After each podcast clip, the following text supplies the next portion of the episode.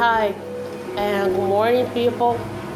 I I I I was listening to I was watching the CNN, and I know the Michael Hurricane after devastated Florida and Georgia, at least lead to death, and he's going now to South and North Carolina very soon. So please be safe. Go find shelter. Don't don't stay at home. If you have a possibility to go a shelter, go. Go save save your family, protect your family, friends.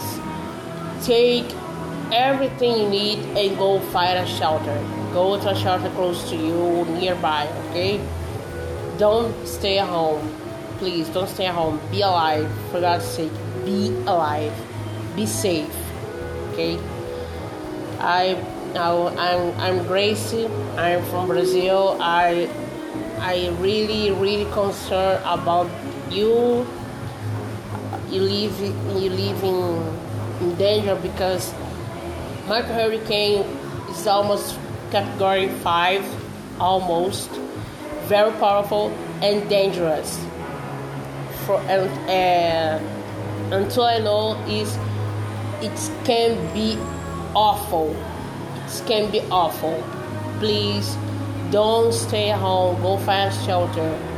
Don't stay home. If you stay home, stay out of the window.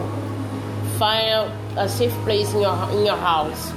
Okay, but don't. If you have a possibility to leave the, your house, go to a shelter. Take everything you need. Take everything you need and go take your family, your friends, your dog. Don't leave your dog, please. Save your dog also and go to a shelter, okay? I will pray for you here from Brazil, okay? Bye bye.